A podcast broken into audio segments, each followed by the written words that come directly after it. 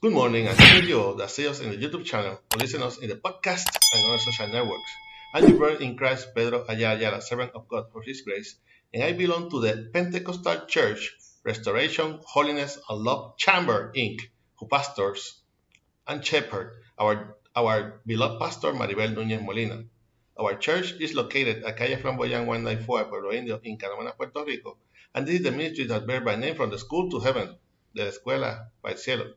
We will be using the Holy Bible app that you can get free of charge on both the Android platform and the App Store. The verse of the day is in Ephesians 6:18.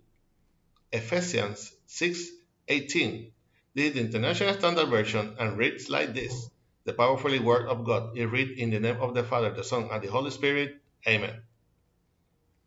Pray in the Spirit at all times with every kind of prayer and request.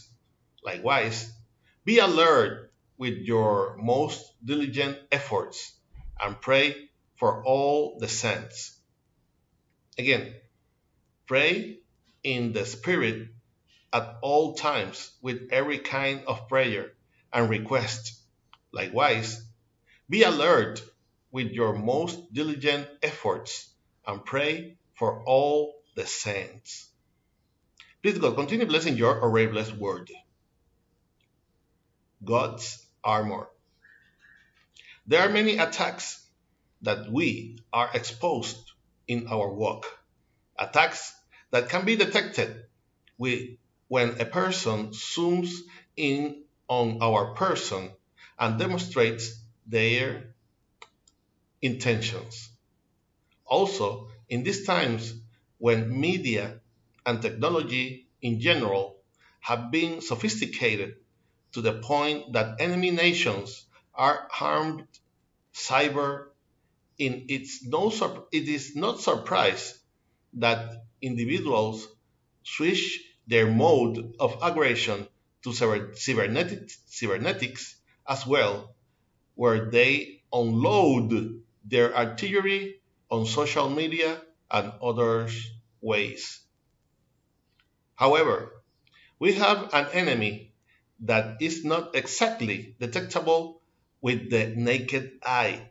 Against him and his assistants, there are no antivirus or computer technicians who program a barrier that can stop them.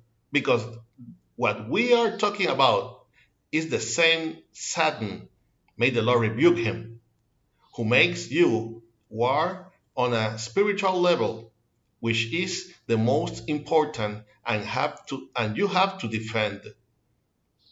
The word of God tells us in this hour that we have to protect ourselves, that we must strengthen ourselves, that we have to cover ourselves and shield ourselves with the armor of God.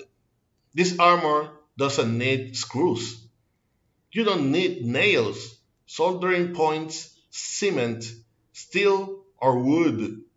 This armor only needs your prayer to Heavenly Father.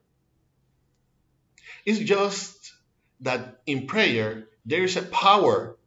To pray is to speak to the Lord, which shows that one has faith, faith and certainly that your God is listening to you and is listening to us. It is the confidence that our humble pleas are being placed on God's work table and in His time, at the perfect time, will be answered, making the effect, the effect His will wants. Do not stop praying. Channel, a channel of communication with Heavenly Father open at all times, so that you may have the protection provided by God's armor. Amen. I hope that this short exhortation will serve as a reflection and strength to your life in this morning that the Lord has made. For praise and message to our email Ministerio de la at gmail.com look at us on YouTube and listen us in the podcast on Facebook. Remember to like and share us to support this ministry. You have not already hit subscribe.